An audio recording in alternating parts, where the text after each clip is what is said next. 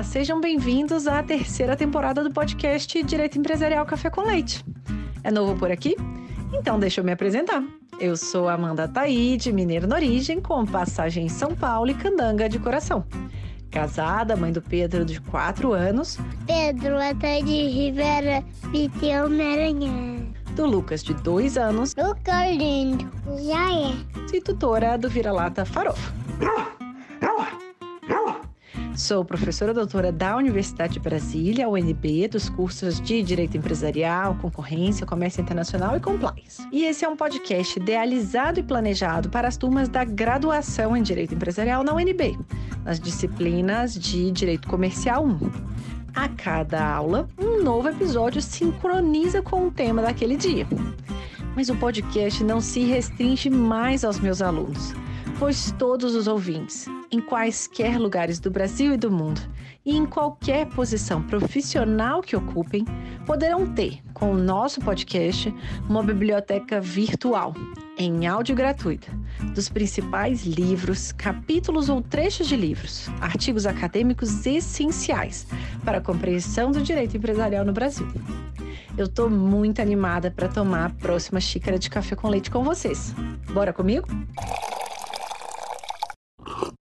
Nossa xícara de café com leite de direito empresarial de hoje vai tratar de um livro super recente do professor Fábio Lhoa Coelho, intitulado Os Livres Podem Ser Iguais? Liberalismo e Direito, publicado agora, em 2022. E para isso a gente vai ter a alegria de contar mais uma vez com a, com a participação do professor Fábio Lhoa Coelho no nosso podcast. Como vocês já sabem, o professor Fábio é professor titular da PUC São Paulo mestre, doutor e livre docente em Direito pela PUC São Paulo. Leciona nos cursos de graduação, pós-graduação e especialização da PUC desde 1981. Obteve por essa universidade, então, os títulos de mestre em 85, doutor em 91, livre docente em 93 e autor de uma série de obras jurídicas muito importantes, como Manual do Direito Empresarial, curso de Direito de, Manual de Direito Comercial, curso de Direito Comercial, curso de Direito Civil, além de uma série de artigos publicados em revistas especializadas, nacionais e estrangeiras. Ele tem proferido palestras no Brasil e no exterior. Recentemente acabou de organizar, co-organizar o Congresso de Direito Comercial em 2022, que foi um sucesso. E como se não bastasse, ele também é advogado do Fábio Lhoa Coelho Advogados Associados e tem o podcast Nexus, juntamente com a professora Ana Frazão. Professor Fábio, muito obrigada por ter aceitado o convite para participar mais uma vez do nosso podcast e por apresentar, de um modo simples, curto e gostoso, esse tema do liberalismo e do direito. Amanda, eu que agradeço o convite mais uma vez. Para mim é sempre uma alegria. Você me chamou, eu estou aqui.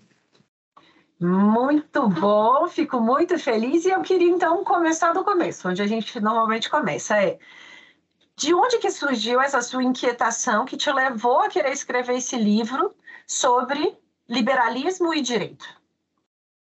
Então, Amanda, é, é, na verdade, muitos, muitas pessoas me perguntam, pensam, é, mas você é liberal ou você não é liberal? Né? Você tem certas falas nos seus livros, certas, certos argumentos jurídicos que você desenvolve é, nos seus pareceres, né, que, enfim, um liberal assinaria embaixo, né? Mas também tem outras falas nos seus livros, também às vezes aparecem argumentos nos seus pareceres que um liberal não assinaria de jeito nenhum, né? Então, como é que é isso? Né? Então, sei, é, na verdade, a resposta para isso, enfim, toda a argumentação que eu tenho em relação ah, isso já está espalhado em diversas obras minhas, né? mas faltaria, faltava consolidar isso numa única é, obra, num único livro, né? É, para, enfim, ficar claro né? o, o, meu pensamento, que não é liberal e tampouco é antiliberal. Né? Eu, eu espero poder aqui, inclusive, é, através do seu podcast, enfim, dessa, desse nosso encontro aí, que é sempre muito gostoso, muito é, agradável, simpático, poder esclarecer um pouco mais o que, que eu penso a respeito das relações entre é, direito e, e, e, mercado, tamanho do, do Estado, né? E, e, e, principalmente, e aqui eu chego no tema principal do, do livro, né? principalmente é, o que diz respeito a, a, a a tensão entre esses dois valores, que são valores importantíssimos: o valor da igualdade e o valor da liberdade. Esses, esses dois valores ninguém discute que são importantes, está lá na Constituição, e, e, e, eles às vezes são conciliáveis. Às vezes é possível aumentar a igualdade aumentando liberdade. Né? Uh, mas nem sempre esses valores são conciliáveis. E aí, quando eles não são conciliáveis, qual valor prevalece? Né? Então, veja, se você. Vamos lá na, na, no campo do, do, do, dos costumes, vamos usar essa expressão aí, um pouco antiga. Né? É, quando o, o, o, o direito passou a admitir casamento entre pessoas do mesmo sexo, isso aumentou a liberdade das pessoas, enfim, pessoas que antes não podiam casar com a pessoa que amava, porque era porque as duas pessoas tinham o mesmo sexo, passaram a ter essa liberdade de poder casar com, com a pessoa amada, é, sendo ela do mesmo sexo. Aumentou a liberdade. E esse aumento da liberdade é, é, é, é tornou essas pessoas mais iguais. Né? É, o direito passou a tratar de forma mais igual as pessoas que amam pessoas de sexo diferente e as pessoas que amam pessoas do mesmo sexo. Então, você tem um aumento de igualdade, você tem um aumento de liberdade. Né? Mas, em outros momentos, para você dar maior é, igualdade, você diminuir as desigualdades, você necessariamente é, cerceia a liberdade de outras pessoas. Né? É, por exemplo, uma política pública de combate à pobreza menstrual. Né? Você, você hoje tem um dado alarmante: um a cada cinco meninas, cinco jovens no Brasil faltam às aulas é, durante o período do mês em que elas estão menstruadas por falta de produtos de higiene. Então, essa, essas meninas, elas não estão em pé de igualdade com as outras meninas que possuem esses produtos de higiene e com os meninos. Né? É, é, então, uma política de, é, de, combate à pobreza menstrual é uma política de aumento da liberdade, é, de aumento da igualdade, desculpa, de aumento da, da igualdade. Agora, para que essa política exista, é necessário que seja feito o pagamento de impostos. É necessário que, enfim, e, o pagamento de impostos é, é uma restrição da é, liberdade. Então, eu restringo um pouco a liberdade do pagador de imposto, o pagador de imposto não pode fazer o que ele quer com aquele dinheiro, ele tem que entregar aquele dinheiro para o Estado, para, do outro lado, eu patrocinar um aumento da igualdade em favor das, da, da, das, das meninas expostas à pobreza menstrual.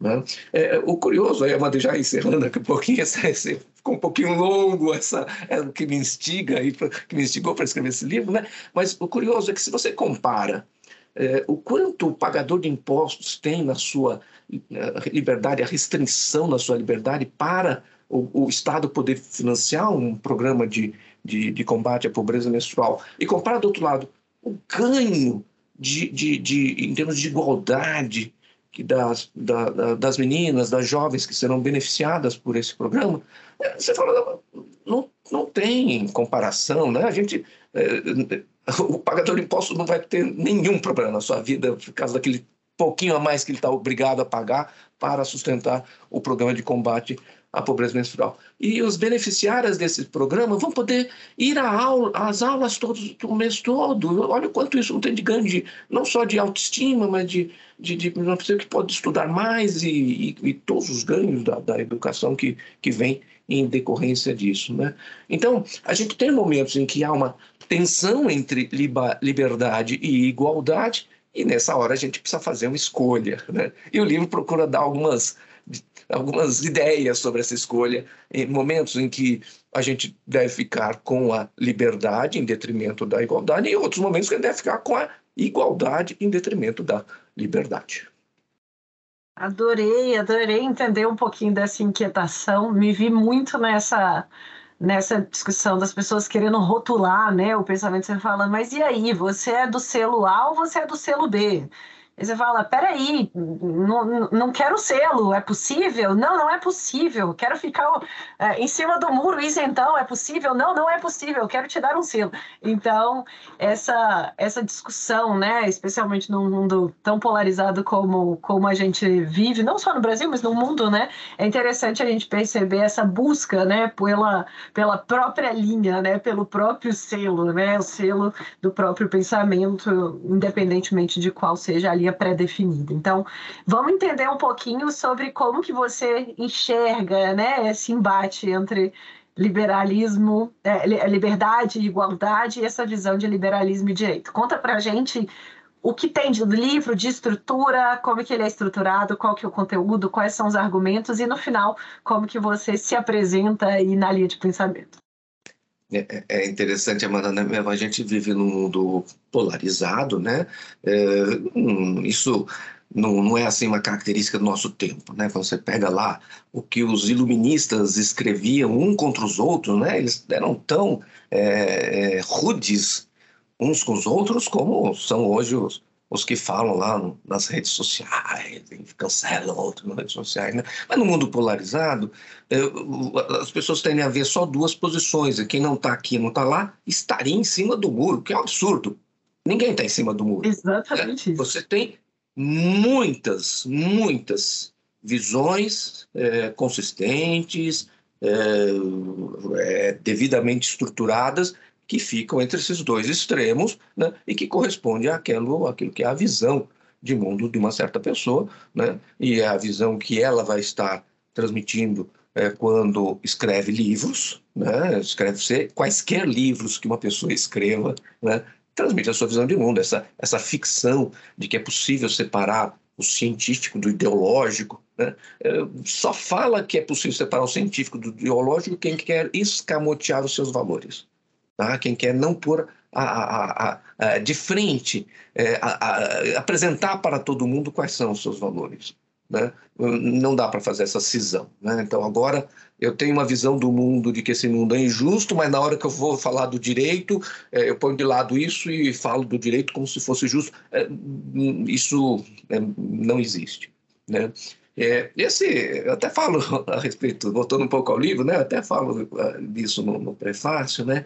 Eu, quando estava fazendo meus créditos de doutoramento, né, lá no, no dos anos é, 1980, início de 1990, né, eu estava preparando minha, minha tese de doutorado. Né, e um dos créditos que eu tive que fazer foi com o meu orientador de então, o Tércio Sampaio Ferraz Júnior, né, que era, porque meu doutorado foi em filosofia do direito, né? Era era num semestre uma disciplina chamada Direito e Poder, e no outro semestre uma disciplina chamada Direito e Liberdade. Né?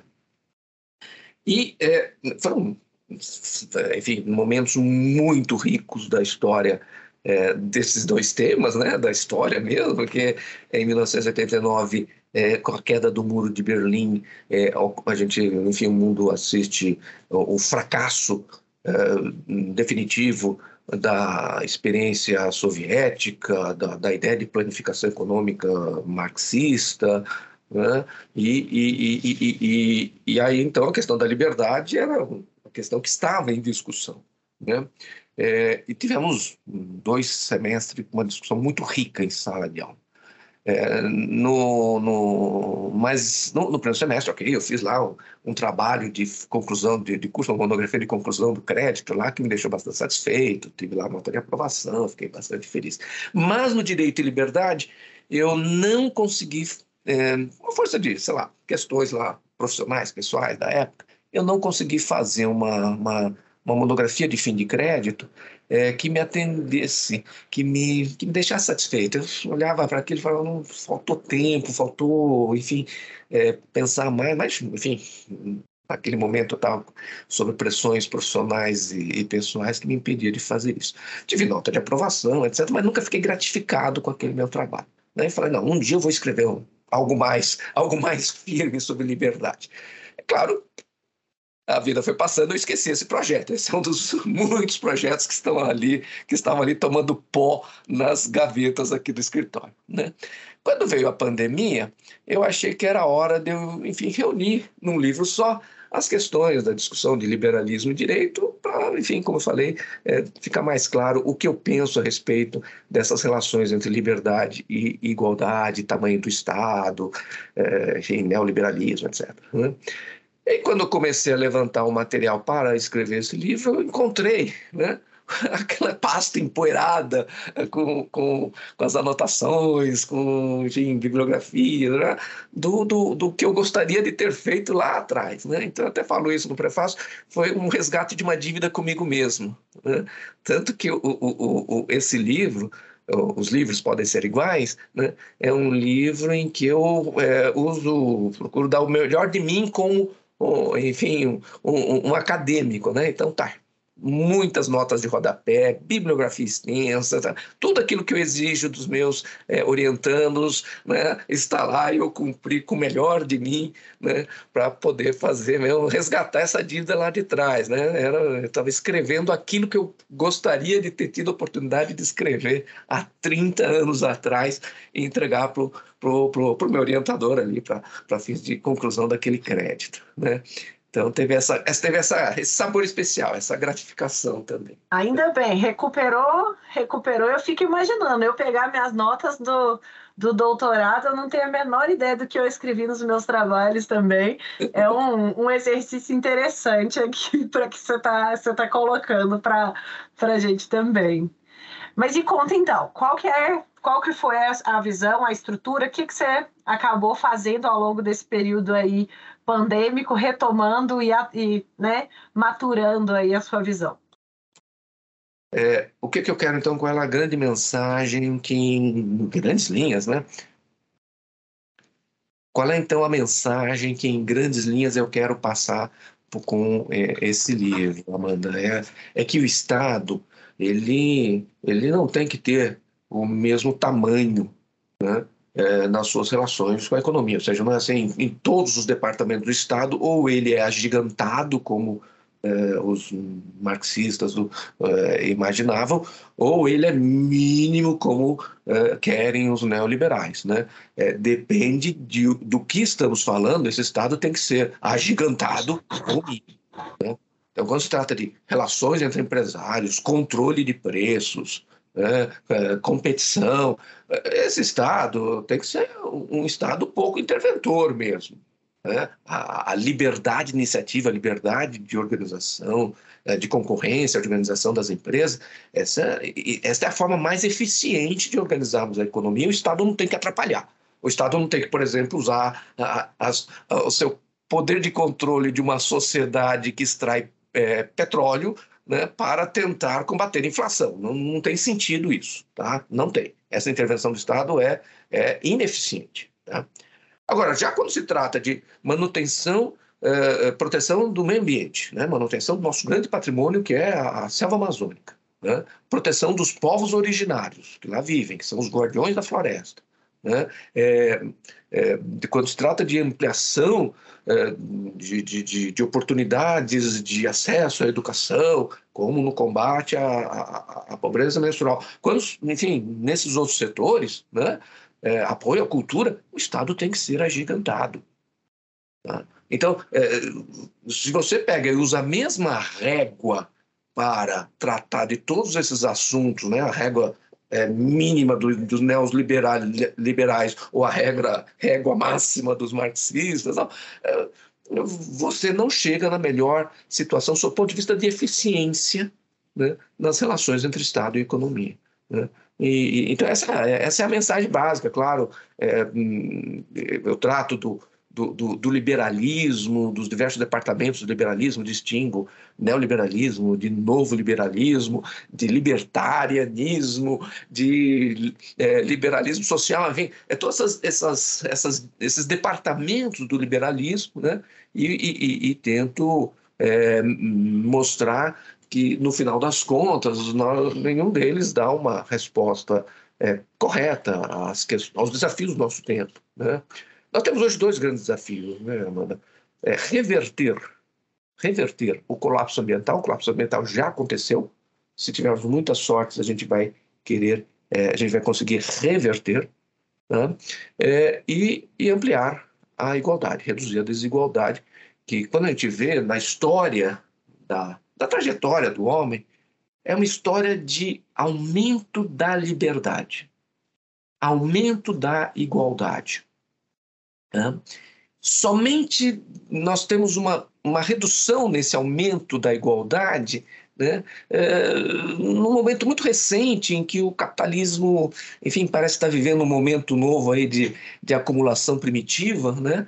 E, e, e, e aí sim, então você pega o recorte aí, sei lá, de, de algum, do, das últimas 50, 60 décadas, a, a, a, deixamos de ser cada vez mais iguais para sermos cada vez mais desiguais. Precisamos retomar a trajetória da espécie humana que é uma trajetória de aumento da igualdade. Tá?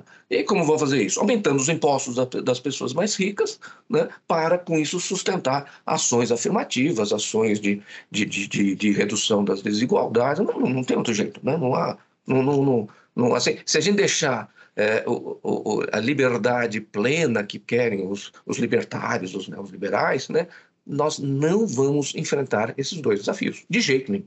Né? Isso eu mostro também é, procuro mostrar. Na verdade, eu procuro mostrar, Amanda, que é, eles não entenderam, não entendem o que está acontecendo na realidade. Os liberais não sabem o que, como funciona a economia, como é a realidade. Eles falam de um mundo que não existe. Né? Eles falam de, uma, de um capitalismo mistificado.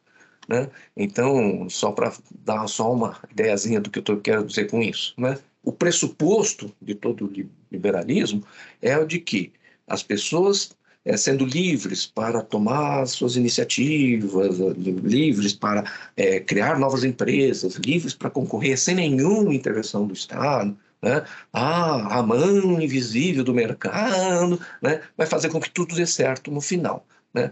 É enfim, isso é só uma criança acredita nisso.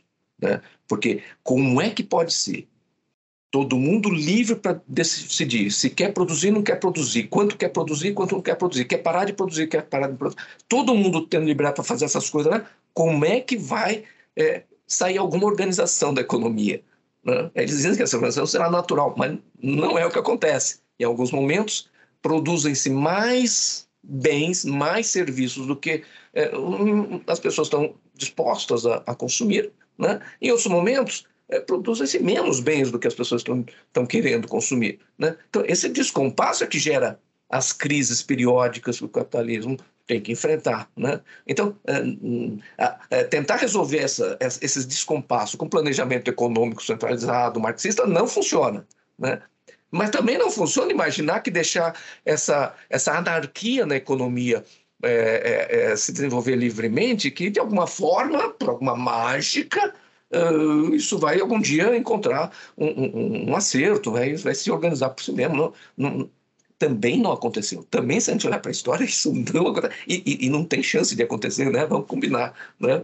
É, então, é, é, é, é essas são as discussões aí que, que eu apresento no, no, no, meu livro. E, e, claro, são, são questões bastante polêmicas. Não tenho a menor pretensão de achar que todo mundo vai, vai sair concordando e assinando embaixo polêmica é a regra agora, né?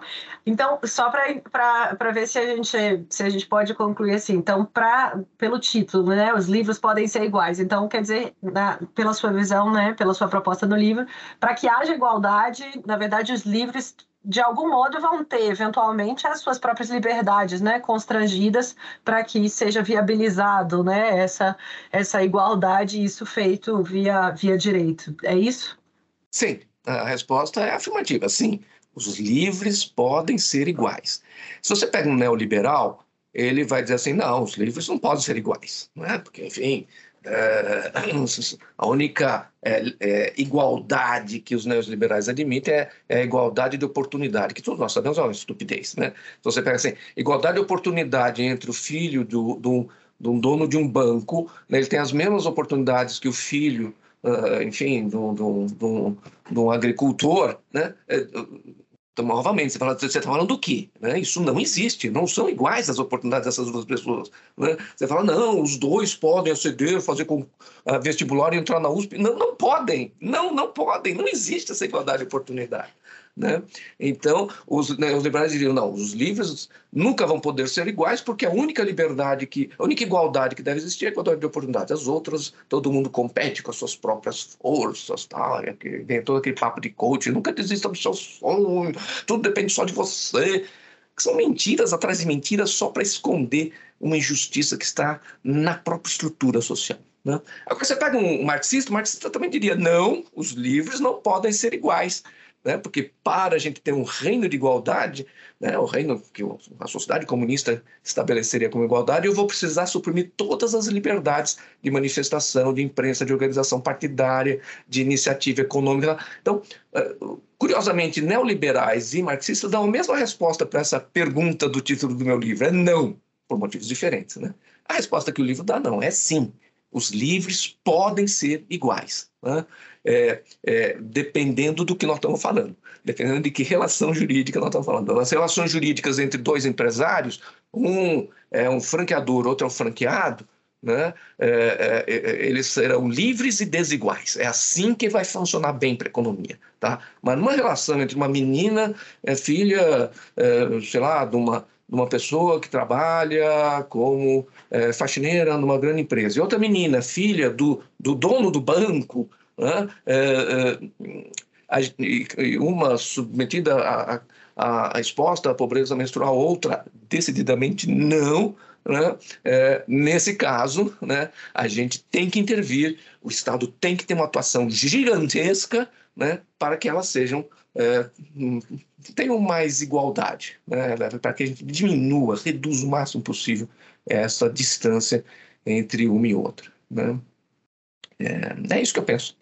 Deu demais para entender, que oportunidade incrível de ouvi-lo. Livro aí quentíssimo, acabando de sair do forno, então uma oportunidade muito boa da gente conversar, entender direto da fonte, né? E essa evolução também, né? Essa percepção de que muitos. Isso, isso eu percebo cada vez mais em, cada, em vários episódios que a gente, né, ao longo das pesquisas, ao longo da nossa vida acadêmica, a gente não vai concluindo todos os trabalhos ou tudo que a gente quer escrever ao longo da vida. Mas a gente vai deixando ali uns, um, uns, umas pedrinhas no caminho, vai deixando ali, né, uma, um, um, um rabinho preso para trás, falando, um dia eu volto, um dia eu volto. Então é interessante saber que essa discussão, né, ou essa vontade já te acompanha aí há quase 30 anos, então fico feliz de que tenha dado certo para concluir o livro e mais uma vez estar tá aqui com a gente no podcast. Te agradeço muitíssimo mais uma vez por estar tá aqui, uma alegria recebê-lo. Espero que a gente tenha aí várias outras oportunidades. Parabéns mais uma vez pelo Congresso de Direito Comercial. Já fica aqui, né, a, a propaganda para todos os ouvintes para ano que vem, 2023, comparecerem. Eu também estarei lá, se Deus quiser, que a gente vai aprender muito e ter muito compartilhamento de ideias. Obrigada, professor. Eu que agradeço, Amanda.